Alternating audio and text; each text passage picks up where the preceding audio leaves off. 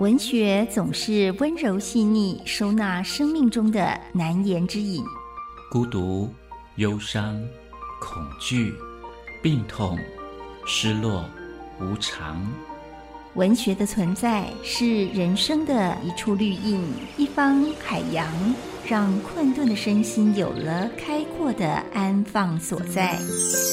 林信杰带您走进文学乌托邦。在世界的裂缝中看见光亮。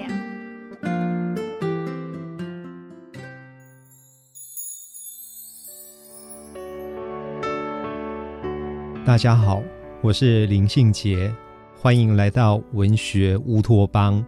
今天文学乌托邦要跟大家分享的好书是陈宗辉的《我所去过最远的地方》。我所去过最远的地方。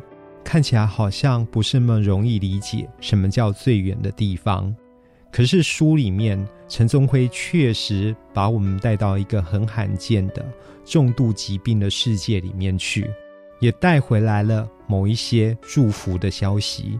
陈宗辉一九八三年生于云林，他的叙述里面他说他是花莲长大，在兰屿第二次长大，而且是一个健康的病人。这一本我所去过最远的地方，就是健康的病人最好的心情吧。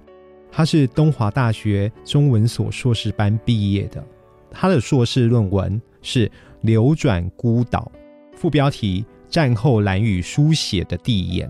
硕士论文里面，他开始关注蓝屿以及蓝屿人的环境意识，探讨蓝屿人传统生态的知识如何成为。某一种在地的文化能量，他也曾经是黑潮海洋文教基金会的志工，兰恩文教基金会的志工。近年来，常常在兰屿的野营部落里面协助当地推动环境保护工作，并且发起参与了说兰语环境教育协会的相关事务。我所去过最远的地方，这本散文集。是一本流转孤岛病中书。陈宗辉在三十岁那一年得了一场大病，他从病中体悟到的是：病毒有害，但病毒无辜；细菌有坏的，有好的。我们的身体就是看得见与看不见的微生物生态系，没有安稳不变的平衡，时阴时阳是常态。带病旅行，生病的人去生病的地方旅行，垃圾也可以生生循环不息。所以陈宗辉说：“当我还可以写信报平安，渐渐的就明白了，生病不是命运，生病就是生命。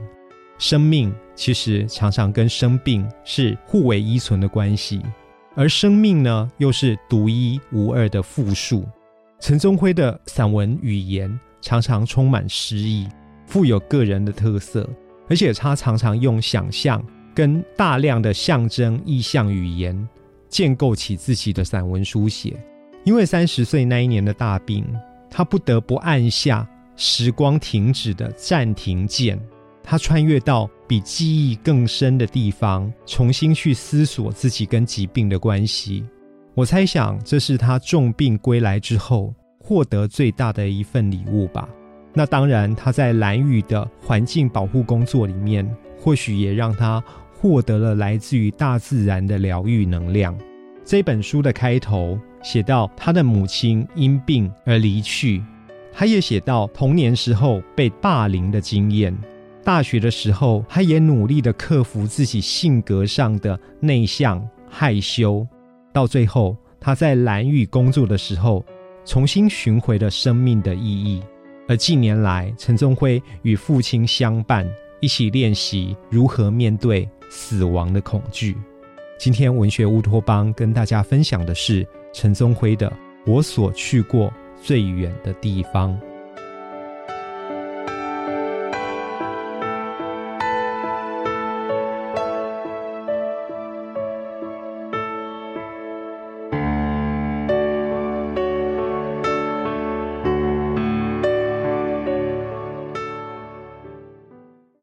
留言给予我们五星好评。收听更多节目，请到教育电台官网或 Channel Plus 频道收听。